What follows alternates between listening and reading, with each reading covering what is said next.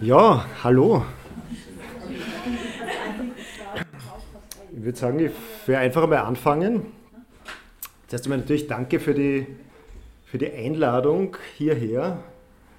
Äh, danke vor allem an den Claudio, der hat das Ganze eingefädelt, nachdem ich bekannt gegeben habe, dass ich dieses Buch veröffentlicht äh, habe, hat er, mir so, hat er mich sofort angeschrieben und gemeint, wir müssen eine Lesung in Salzburg machen noch bevor er überhaupt wusste, was da drinnen steht. Also danke auch für dieses äh, Vorschussvertrauen. Ähm, vor ein paar Wochen die Buchpräsentation gehabt. Ähm, das haben einige aus meinem Freundes- und Bekanntenkreis schon gelesen und äh, die waren nicht entsetzt. Also äh, ich sitze jetzt schon mit ein bisschen mehr Selbstbewusstsein da als wie bei der Buchpräsentation. Ähm, es ist immer ein bisschen also die, die Schwierigkeit, ähm, was, ähm, wie, wie, stellt man eigentlich einen Roman vor, ohne zu viel zu verraten, ohne ähm, dass es unverständlich ist, wenn man irgendwelche Passagen willkürlich äh, rausholt. Ich habe einfach ein paar ausgewählt, die ein bisschen einen Eindruck vermitteln, wie dieses Buch funktioniert. Und ich fange einfach mal von ganz von vorne an, weil ähm, am meisten ähm, überlegt man sich natürlich, wie man ein Buch äh, beginnt und ähm, das, das, kann man nicht oft genug dann auch vorlesen. Ähm, mir wurde schon zum ersten Satz gratuliert von, von ich glaube, von zwei Leuten unabhängig voneinander. Ähm, das ist natürlich ein sehr schönes Kompliment, wenn einem zu einem Satz äh, gratuliert wird, wenn einem meinem Lebensende dann einmal zurückschaue, kann ich sagen, ich habe einen guten Satz zumindest geschrieben. Das ist ja auch nicht nichts. Endstation Ananas. Jetzt kommt der erste Satz. Robert Brunner steht gern vor Wursttheken. Minutenlang vertieft er sich in den Anblick der Wunder menschlicher Schlachtkunst und staunt über die vielfältigen Möglichkeiten, Stücke toten Tierfleischs in kleine bunte Kunstwerke zu verwandeln. Ein halbes Dutzend verschiedene Schinkensorten, Aufschnittwurst in allen Variationen, lange, dicke, frische und Dauerwürste und dann die merkwürdigen Gelee-Dinge, Wurstsalate. Es gibt so vieles auf dieser Welt kennenzulernen, denkt sich Robert dann, und doch kennt man nur so wenig. Und meistens Nachdem er Pfeffersalamis und Chorizo-Würste bestaunt hat, kauft Robert eine Extrawurstsemmel oder Leberkäse oder plastikverpackte Knackwürste. An diesem Tag hatte Robert endlich wieder mal ausgeschlafen. Es war Freitag, später Vormittag, und er hatte sich am Vortag im Büro mit den Worten Schönes Wochenende verabschiedet. Obwohl eine Verabschiedung war es eigentlich nicht gewesen. Während des Hinausgehens hat er den Gruß leise, aber eventuell für einen oder zwei Kollegen hörbar gemurmelt und war dann weggeeilt, ohne eine Reaktion oder Antwort abzuwarten. Immerhin war Donnerstag gewesen und der Freitag zählt nach allgemeiner Überzeugung noch nicht zum Wochenende. Anschließend hat er sein Telefon abgedreht und das Wochenende begonnen. Ein kleines bisschen schlechtes Gewissen hatte Robert schon, oder wohl eher Bedenken. Er hatte dies nun schon zum dritten Mal innerhalb von zwei Jahren gemacht. Beim ersten Mal sorgte seine scheinbare Verwirrung für allgemeine Heiterkeit im Betrieb.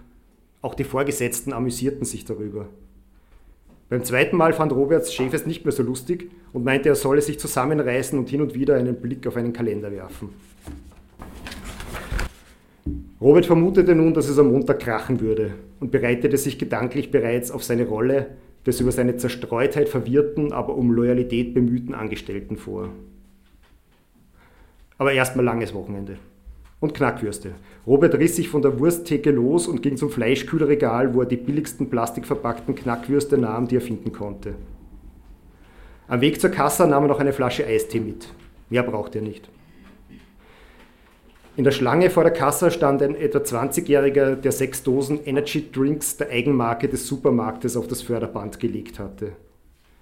Allein den Anblick der hässlich designten Dosen mit dem Logo der Supermarktkette fand Robert ekelerregend. Die Kassiererin zog eine über den Scanner und multiplizierte die Summe. 1,74 Euro, sagte sie. in Gedanken über die Kosten für Produktion, Befüllung und Transport von Aluminiumdosen versunken, hörte Robert die Frage der Kassiererin nicht. Erst als sie ihn zum zweiten Mal, diesmal laut und genervt, nach seiner Kundenkarte fragte, merkte er, dass er angesprochen wurde und schüttelte den Kopf. Piep, piep, 3,48 Euro. Er zahlte, nahm das Rückgeld entgegen, griff nach den Knackwürsten und dem Eistee und verließ das Geschäft.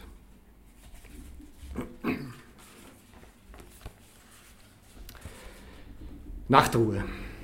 Erster Teil. Später am Abend ging Robert mit Hannes Bier trinken. Er erzählte ihm nichts von seinem freien Tag. Zwar fand Hannes, obwohl selbst seit fast drei Jahren arbeitslos, Roberts wiederholte Versuche, sich vor der Arbeit zu drücken, durchaus nicht unpassend. Robert aber gefiel der Gedanke, hin und wieder Kleinigkeiten für sich zu behalten. Nichts sprach dagegen, Hannes zu erzählen, dass er sein Wochenende mit seinem bewährten, Hannes durchaus bekannten Trick verlängert hatte. Im Gegenteil. Hannes hätte sich darüber gefreut und sie hätten gelacht. Aber manchmal wollte Robert ein kleines, unbedeutendes Geheimnis ganz für sich allein haben. Sie saßen an der Theke, tranken und überlegten, was sie mit der Nacht noch anfangen könnten. Hannes hatte bereits mehreren Bekannten geschrieben und nach deren Ausgehplänen gefragt, aber nichts passte den beiden. Robert war guter Laune, ein erschlichener freier Tag erzeugte immer ein kleines Euphoriegefühl bei ihm, gleichzeitig aber auch zu träge für Partys oder nächtliches Herumfahren. Hannes wirkte etwas genervt. Er versuchte immer öfter die Langeweile seines arbeitslosen Alltags durch abendliche Aktivitäten zu kompensieren. Während des größten Teils der Woche saß er zu Hause vor seinem Laptop, suchte nach Jobs, schrieb Bewerbungen, die zusammen mit jenen von hunderten anderen Arbeitssuchenden in den virtuellen Papierkörben der Personalabteilungen verschwanden und scrollte seine Facebook-Timeline rauf und runter.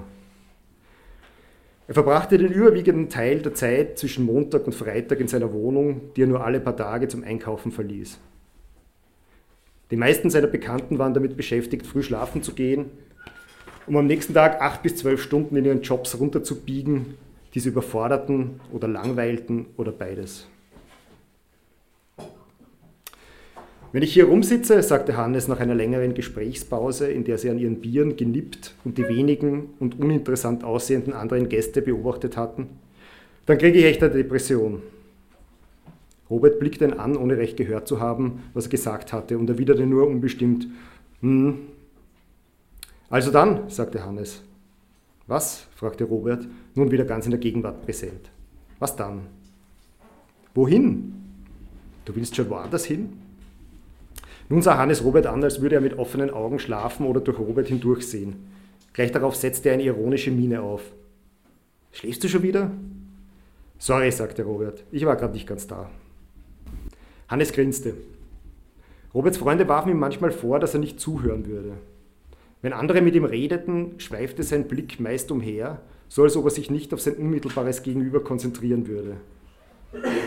Zudem hatte er manchmal selbst das Gefühl, dass er schlecht höre. Bei Gesprächen musste er manchmal nachfragen, weil er einen Teil dessen, was sein Gegenüber soeben gesagt hatte, überhört hatte. Robert hatte nie identifizieren können, ob es daran lag, dass ihn das Gespräch langweilte oder ob er tatsächlich an einem Hörfehler litt. Vor zwei Jahren hatte das sein Kommunikationsverhalten so stark beeinträchtigt, dass er einen HNO-Arzt aufgesucht hatte. Nach einer halben Stunde mit den üblichen langwierigen Hörtests hatte er die Bestätigung. Sein Gehör funktionierte einwandfrei. Seine Hörschwierigkeiten mussten also ihre Ursache darin haben, dass ihn das, was ihm andere zu sagen hatten, schlicht nicht interessierte. So hatte es jedenfalls Hannes gegenüber erläutert, dass es nicht an ihm liegen könne, wenn er hin und wieder nicht hörte, was dieser sagte. Ja, ja, sagte Robert und versuchte so seine geistige Abwesenheit beiseite zu wischen. Und dann machte er das, was er in solchen Situationen meist tat.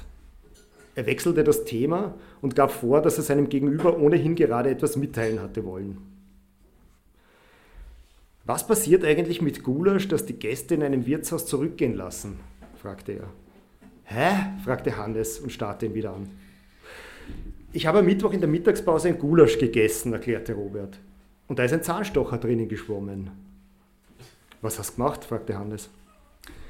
Ich habe den Knödel aufgegessen und noch ein bisschen am Fleisch rumgenagt, aber ich habe es dann doch eklig gefunden. Und dann habe ich es zurückgehen lassen und nichts dafür zahlen müssen. Nach einer kurzen Pause, während der die beiden das Bild eines Tellers mit Gulaschresten vor Augen hatten, zwischen denen ein aufgeweichter Zahnstocher schwimmt, artikulierte Robert die im Raum stehende Frage. Schmeißen die die Reste von den Tellern wieder in den Topf? Hannes blickte ihn nachdenklich an. Na, sagt er langgezogen und mit angeekeltem Blick. Meinst?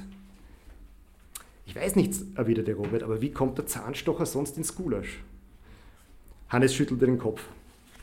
Er wollte das Thema nicht mehr weiter diskutieren. Also was jetzt? fragte er. Hauen wir ab? Ja, wohin? In diesem Augenblick brummte Hannes Handy, das zwischen ihren Biergläsern auf der Theke lag. Er nahm es und las eine Nachricht. Oh, sagte er, Mist, ich habe ganz vergessen, dass heute Conny mit seiner neuen Band spielt. Hm, erwiderte Robert. Wie spät ist es eigentlich? Es war erst kurz nach 21 Uhr, sie konnten also noch rechtzeitig zu dem Konzert kommen. Wollte ich mir schon anschauen, sagte Hannes. Robert nickte. Er war noch etwas unmotiviert, kannte Conny nicht besonders gut und wäre gerne einfach noch eine Weile sitzen geblieben. Ihm war allerdings klar, dass die beginnende Gemütlichkeit eines Thekentrinkabends nun ohnehin vorbei war. Jetzt, da Hannes wusste, dass woanders etwas passierte, das ihn interessierte. Sie tranken aus, zahlten ihre jeweils zwei Biere und verließen die Bar. Sie gingen zu Fuß zu dem Lokal, wo das Konzert stattfinden sollte. Am Weg plauderten sie über dies und jenes. Hannes hatte nun schon bessere Laune. Er freute sich auf das Konzert, Robert fügte sich. Ein bisschen ärgerte er sich darüber, weil er fast immer den Wünschen von Hannes nachgab, wenn sie gemeinsam unterwegs waren. Das lag auch daran, dass fast immer Hannes die Vorschläge machte. Robert wollte meistens nur irgendwo sitzen und Bier trinken, Hannes wollte ständig wieder woanders hin, kaum dass sie sich irgendwo niedergelassen hatten.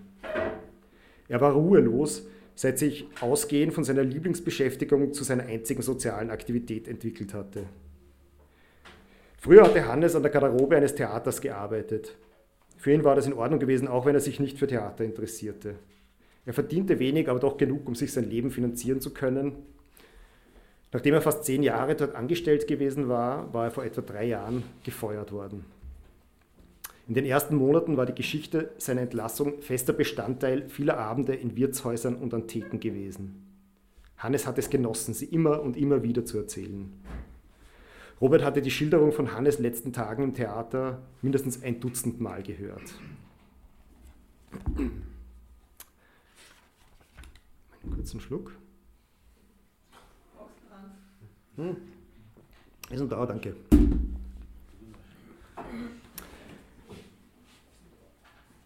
Ja, und diese Schilderung von Hannes letzten Tagen im Theater ähm, will ich euch nicht vorenthalten oder zumindest zum Teil nicht vorenthalten. Ähm, sie dauert etwas länger, aber ich fange einfach mal an, äh, sie euch zu erzählen. Koppelt zurück, da muss man ein bisschen leiser drehen. Wahrscheinlich, oder? Aber hier war ein bisschen einen Hall im Ohr. Geht es jetzt besser? Jetzt ist ein bisschen der Hall vielleicht weg, oder? Ja? Wunderbar. Ja.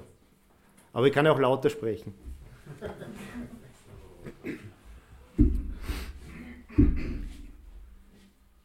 In der Tiefe. 26 Minuten nach 18 Uhr betrat Hannes das Theater. Er war knapp dran. Sein Dienst begann um 18.30 Uhr. Bis dahin musste er noch in den dritten Stock des großen Gebäudes hinaufgehen und seine Uniform anziehen. Er würde seinen Platz etwas zu spät einnehmen, doch wenn er Glück hatte, würden seine Vorgesetzten dies nicht bemerken. Die Theatergarderobe, für die Hannes zuständig war, lag nicht weit von jener für die Angestellten entfernt. Dort, in der obersten Etage, war es zu Dienstbeginn immer recht ruhig. Erst in etwa einer halben Stunde würde einer der Vorgesetzten eine Runde durch das Haus drehen, um zu überprüfen, ob alle ordnungsgemäß an ihrem Platz waren. Er hatte also kein Problem. Vorausgesetzt, er konnte ungesehen am Hauptbüro vorbeieilen, wo Czerny saß, der Chef der Billeteure und Garderobenarbeiter. Der hatte zwar die Aufgabe, die Ankunft der Angestellten zu protokollieren, aber da er meistens nebenbei Telefonanrufe beantworten oder Dienstplanwünsche besprechen musste, funktionierte dieses Kontrollelement nicht besonders gut. Hannes hatte Glück. Zwei Kollegen standen in dem kleinen Büro und versperrten die Sicht des an seinem Schreibtisch sitzenden Czerny. Hannes ging rasch vorbei und war schon bei der Stiege angelangt. Nun hatte er keine Eile mehr. Gemächlich stieg er die marmornen, die marmornen Treppen hinauf, die sich in die Tiefe des alten, kühlen Gebäudes wandten. Hannes war Anfang 30 und in seinem Studentenjob hängen geblieben. Das Studium war im Laufe der Jahre immer schleppender verlaufen. Nachdem er bemerkt hatte, dass seine Bekannten auch mit Diplom keine besseren Jobs fanden, war seine Motivation noch weiter gesunken. Er hatte sich bereits damit abgefunden, die restliche Zeit seiner produktiven Jahre mit der Annahme und Ausgabe von Jacken und Mänteln zu verbringen, sich hin und wieder Teile einer Vorstellung anzusehen und an jedem Abend, an dem er Dienst hatte, ein halbes Buch zu lesen. Hin und wieder kritzelte er Überlegungen für seine Abschlussarbeit in ein Notizbuch, deren Thema ihn schon lange nicht mehr interessierte. Manchmal erzählten die älteren Kollegen über das Prestige, das ein Billeteur oder Garderobier früher genossen hatte – und dass man damals öffentlich Bediensteter war, gute Bezahlung und Unkündbarkeit inklusive. Zudem hätten die Gäste früher viel mehr Trinkgeld gegeben, hieß es. Hannes hingegen war Teilzeitangestellter einer Security-Firma, bekam einen mickrigen Stundenlohn, dessen jährliche Erhöhung stets knapp an der Inflationsrate kratzte. Das Trinkgeld wurde von Saison zu Saison weniger. An manchen Tagen gab es überhaupt nichts mehr, um den geringen Lohn aufzubessern. Zudem hatte Hannes das Gefühl, dass die Gäste mit jedem Jahr unfreundlicher wurden. Erst vor wenigen Tagen war es wieder passiert. Es war ein kalter Abend und die Garderoben waren voll gewesen. Am Ende der dreieinhalbstündigen Vorstellung hatten die Garderobiers alle Hände voll zu tun. Flink rannte Hannes zwischen den Haken hin und her, nahm die Zettel mit den Nummern entgegen, fand dank jahrelanger Routine die Kleidungsstücke, ohne nachdenken zu müssen. Und trotzdem mussten die Gäste ein paar Minuten auf ihre Mäntel und Taschen warten.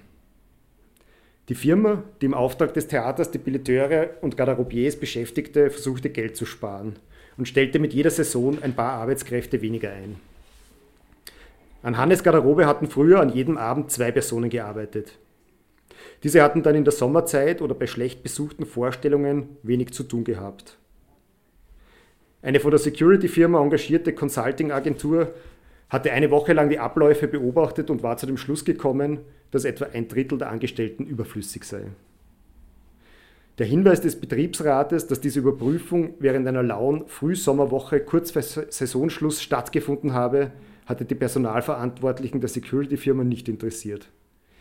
Sie entwickelten ein Saisonarbeitsmodell und so wurden nun bei erwarteten besucherstarken Tagen Leihkräfte engagiert, die auf Abruf arbeiteten.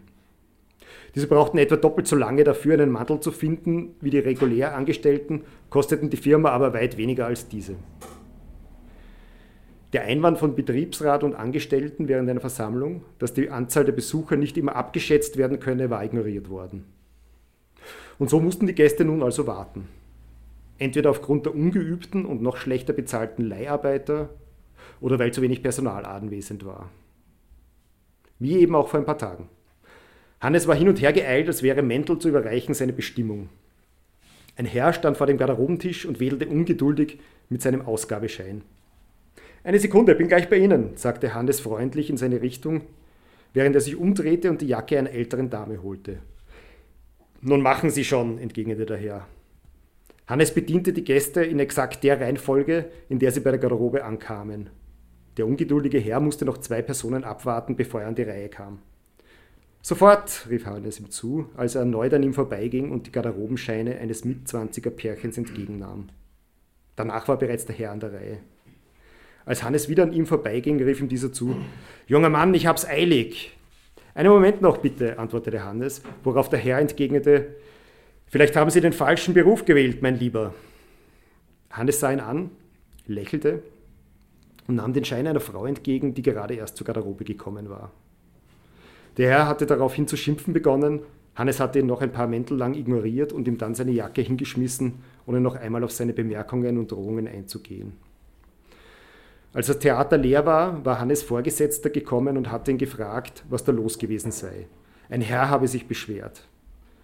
Hannes sagte bedauernd, dass der Mann wohl etwas nervös gewesen sei und er sich keiner Schuld bewusst sei. Drei Stunden Theater waren wohl zu lang für den, hatte er erklärt. Sein Vorgesetzter lachte kurz, schüttelte den Kopf und hob kurz die Schultern. Dann drehte er sich um und ging.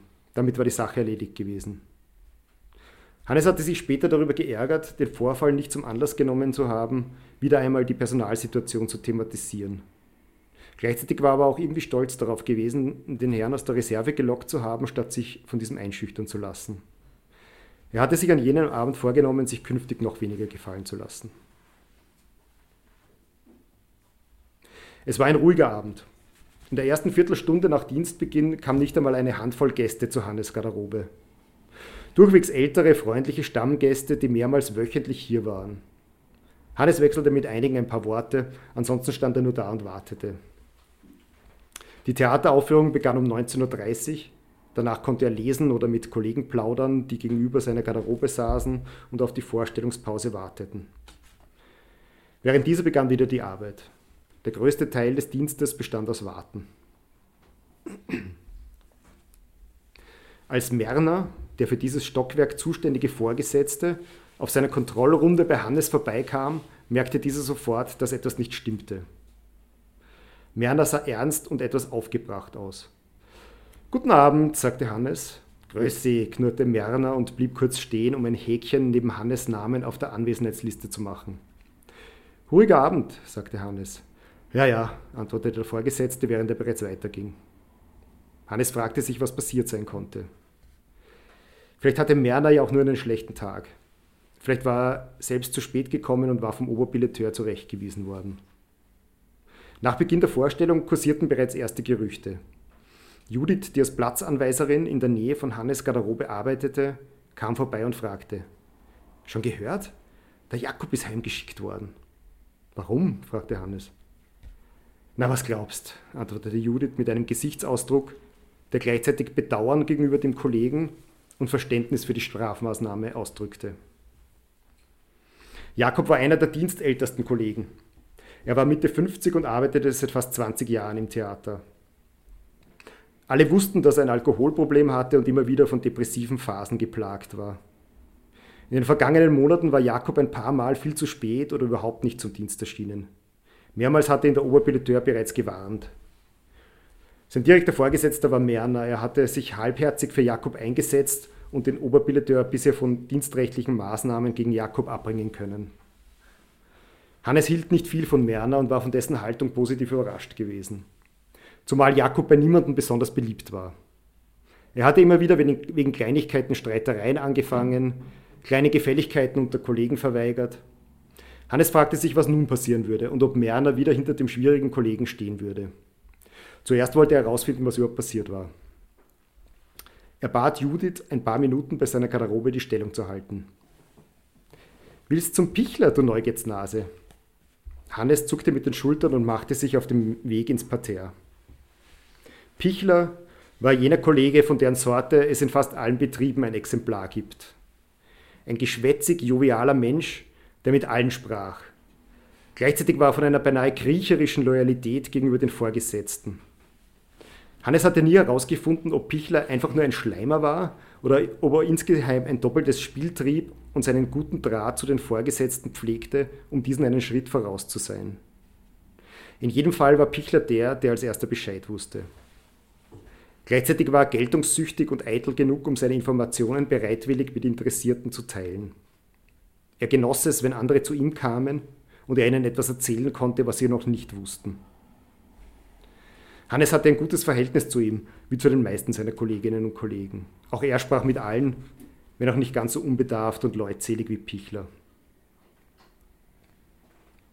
Als Hannes im Erdgeschoss ankam und Pichler sah, der in der Nähe des Oberbilleteurs Büros stand, merkte er sofort, dass die Lage ernst war. Pichler grinste nicht vor sich hin, wie er es sonst meistens tat, wenn er sich unterhielt, sondern hörte dem aufgebracht gestikulierenden Merner aufmerksam zu. Hannes blieb, an einer Stecke, Hannes blieb an einer Ecke stehen und wartete. Er wollte nicht in das Gespräch hineinplatzen, denn aus Merners Sicht ging ihm die ganze Sache natürlich nichts an. Bereits nach wenigen Augenblicken wurde Merner in das Büro gerufen und Pichler ging in Hannes Richtung. Dieser trat vor und auf Pichler zu, der ihn überrascht ansah. Offenbar hatte er ihn vorher noch nicht bemerkt. Was ist? fragte Pichler, als Hannes ihn anblickte, ohne etwas zu sagen. Das wollte ich von dir hören, antwortete Hannes und lächelte. Pichler schnaufte, nickte Hannes auffordernd zu und ging weiter. Diesmal hat er es übertrieben, sagte Pichler leise. Was ist passiert? fragte Hannes. Na, angesoffen war er, blunzenfett. Den jetzt fast umkaut, wie er im Büro vom Czerny gestanden ist. Pichler machte eine kurze Pause. Sie waren an einer Tür angekommen, die in Richtung der Kantine führte. Er öffnete die Tür und hielt sie für Hannes auf. Die beiden gingen schweigend einen Gang entlang, der zu einer weiteren Tür führte, hinter der die Kantine lag. Pichler ging zum Tresen und bestellte ein Bier, Hannes nahm nichts. Sie setzten sich an einen Tisch. Was hat er überhaupt vom Czerny wollen? fragte Hannes, der nicht verstand, weshalb man ausgerechnet zum obersten direkten Vorgesetzten marschiert, wenn man betrunken zum Dienst erscheint. Keine Ahnung, sagte Pichler.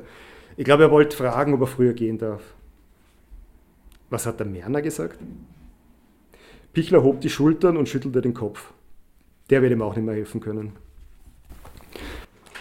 Hannes war sicher, dass Pichler bereits mehr wusste. Was passiert jetzt? fragte er. Pichler blickte ihn an, als müsste er noch überlegen, ob Hannes vertrauenswürdig genug war für die exklusive Information. Dann gab er sie preis. Fristlose. Scheiße, sagte Hannes. Er trommelte ein paar Mal mit den Fingern auf den Tisch, dann blickte er Pichler an und sagte, ich muss wieder rauf. Sein Gegenüber nickte nur und nahm einen großen Schluck von seinem Bier. Diese Gelegenheit nutze ich auch.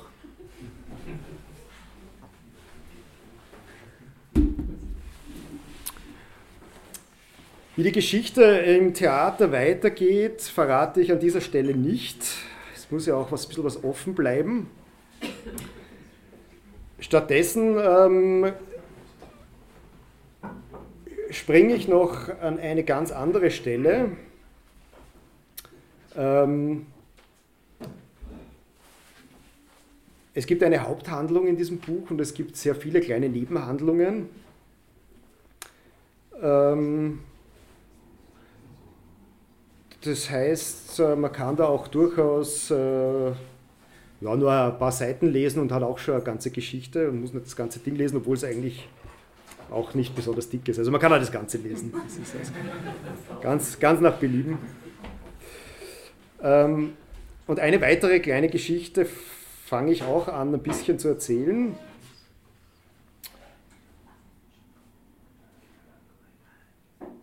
Also nicht wundern, wenn jetzt wieder ganz andere Personen auftauchen. Ausgespielt. Als der Wecker läutete, war Martin Bräuner sofort hellwach. Ohne hinzusehen, drückte er auf das Display seines Handys und beendete das Klingeln, das ihm mit jedem Tag schriller erschien. Es war jetzt 18.45 Uhr, wahrscheinlich bereits fast 18.46 Uhr. Martin schloss die Augen erneut und fragte sich, wie die Welt wohl aussehen würde, wenn niemals Wecker erfunden worden wären. Bevor er diesen Gedanken weiterspinnen konnte, merkte er, dass der Wecker ihn aus einem Traum gerissen hatte. Er fühlte eine bedrückende Stimmung, wusste aber nicht, was in dem Traum passiert war.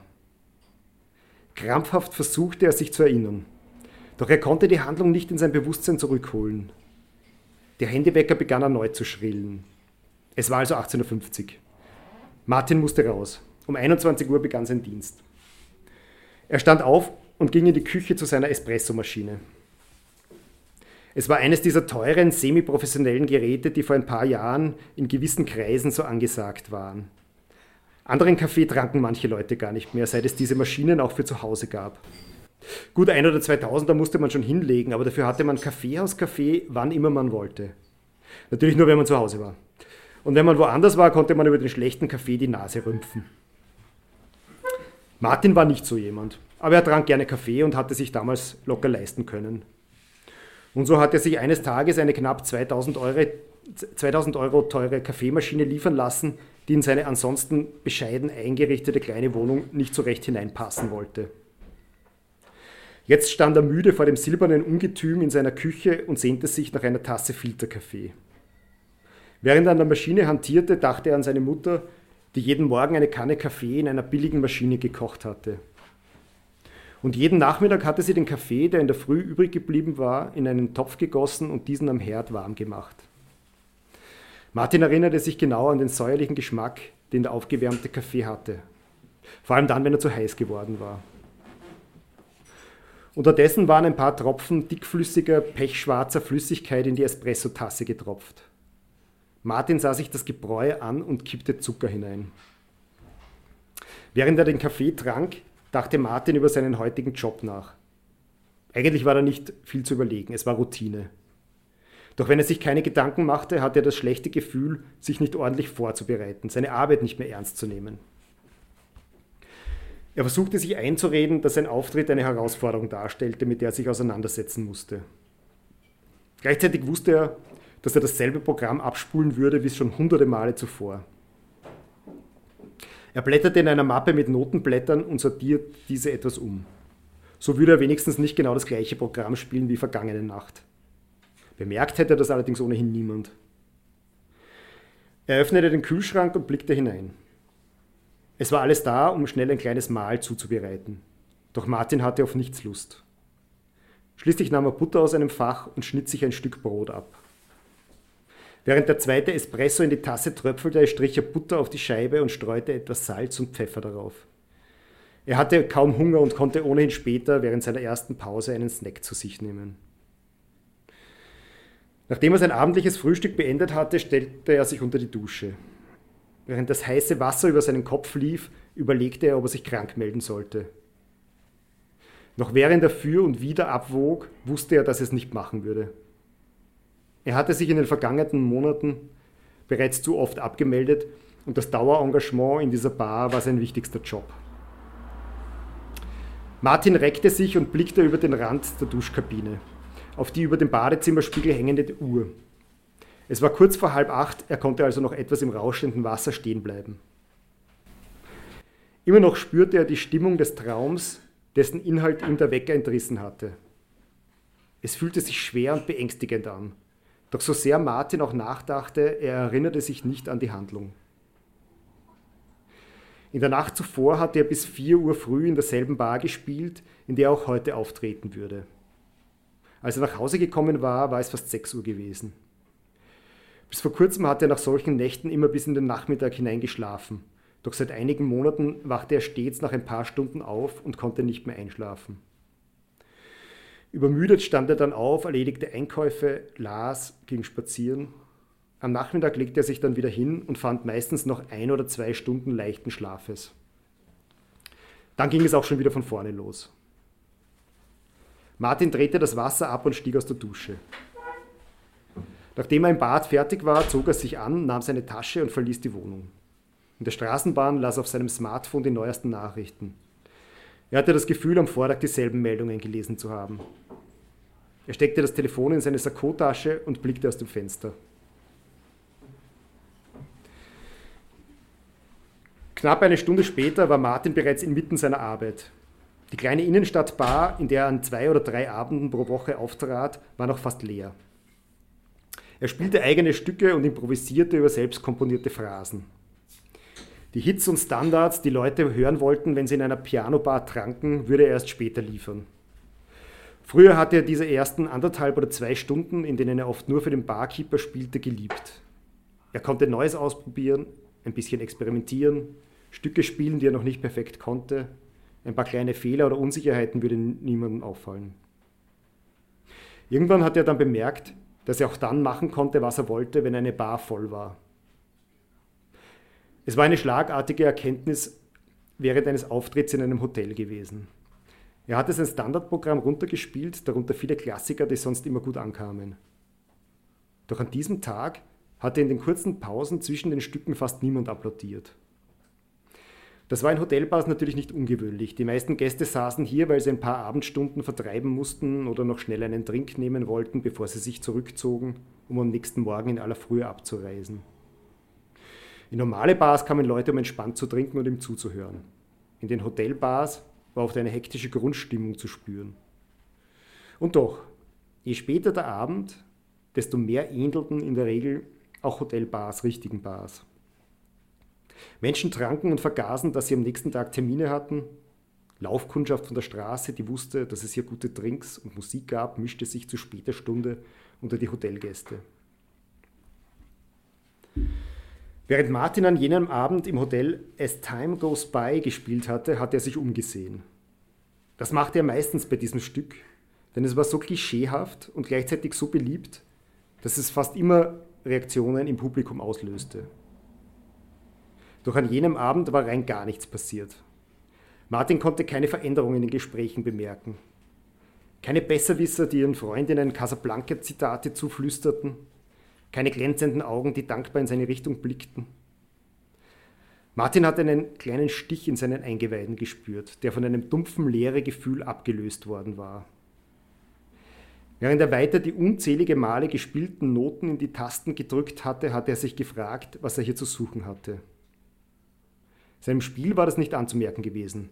Er hatte wie üblich ein oder zwei Minuten über den Grundtönen des Songs improvisiert und war anschließend zur Hauptmelodie zurückgekehrt. Normalerweise applaudierten an dieser Stelle einige Leute, um ihm und ihren Gesprächspartnern zu beweisen, dass sie den Übergang bemerkt und das Lied erneut erkannt hatten. Aber diesmal nichts. Er hatte anschließend die bekannte Phrase noch zwei oder dreimal wiederholt und dann den Song ausklingen lassen. Einige Leute hatten ein paar Mal in die Hände geklatscht, Applaus war aber keiner zustande gekommen. Martin war aufgestanden und an der Theke vorbeigeeilt. Der Barkeeper hatte ihn überrascht angeblickt, weil Martins Pause erst knapp eine halbe Stunde später hätte beginnen sollen. Martin war in den kleinen Raum neben dem noch kleineren Büro gegangen, der als Aufenthaltsraum für die Angestellten diente. Hatte sich aus dem Kühlschrank eine Flasche Wasser geholt und mehrere große Schlucke genommen. Dann hat er sich auf die Couch gesetzt, zurückgelehnt und die Augen geschlossen. Was hatte er hier zu suchen? Seit damals quälte ihn diese Frage. Er begann über sein bisheriges Leben und den Verlauf seiner Karriere nachzudenken. Er sinnierte über die Träume, die er hatte, als er zu studieren begonnen hatte, über die kleinen und großen Misserfolge und wie er schließlich in ein Dasein als Barpianist hineingerutscht war. Lange Zeit war es ihm wie ein Traumjob vorgekommen. Die Bezahlung war nie besonders gut gewesen, aber das wurde für ihn durch so vieles aufgewogen. Er hatte zu Beginn das Gefühl gehabt, in eine neue, ihm völlig fremde Welt einzutauchen. Er lernte Menschen kennen, die seit Jahrzehnten nur nachts arbeiteten und mit aller Welt befreundet zu sein schienen. Er saß in den Privaträumen legendärer Bars, wo er mit Prominenten trank und kokste. Er fühlte sich als Teil eines geheimen Zirkels, zu dem normale Nachtschwärmer keinen Zugang hatten ja von deren Existenz sie nicht einmal wussten. Er lernte schöne Frauen kennen, die es aufregend fanden, mit dem Pianisten zu flirten oder diesen gleich mit nach Hause zu nehmen. Nach einiger Zeit hat er bemerkt, dass der Kontakt zu seinen früheren Freunden und Bekannten abnahm. Doch er dachte, dass das normal sei. Leben bringt ihm Veränderung mit sich. Als dann zwei Beziehungen schon in der Anfangsphase scheiterten, schob er die Schuld auf die Frauen. Diese hatten sich seinem Lebensrhythmus anzupassen. Er trank viel und spielte und vergaß jeden Anflug von Unsicherheit, wenn er spielte und trank. Das Leben erschien ihm als eine nicht endende Partynacht. An dem Abend im Hotel, als er As Time Goes By spielte, war der Rausch verflogen.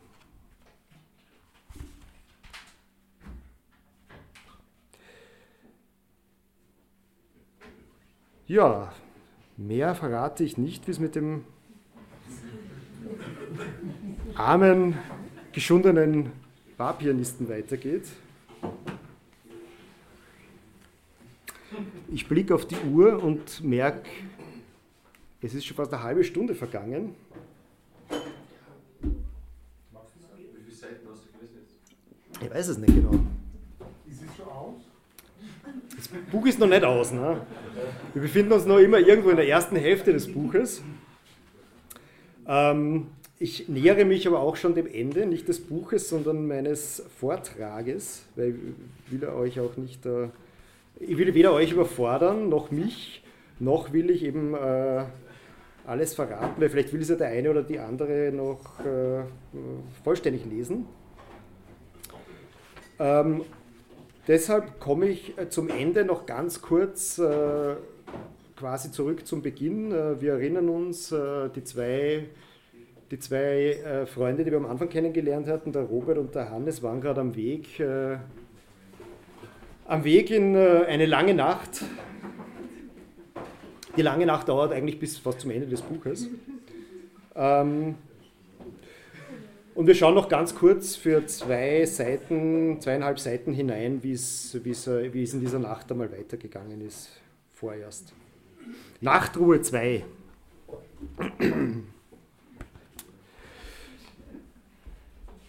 Robert stand ganz hinten. An anderen, an anderen Tagen hätte ihm die Band gefallen, aber heute war er nicht in der richtigen Stimmung. Er hatte das Bedürfnis, sich zu unterhalten.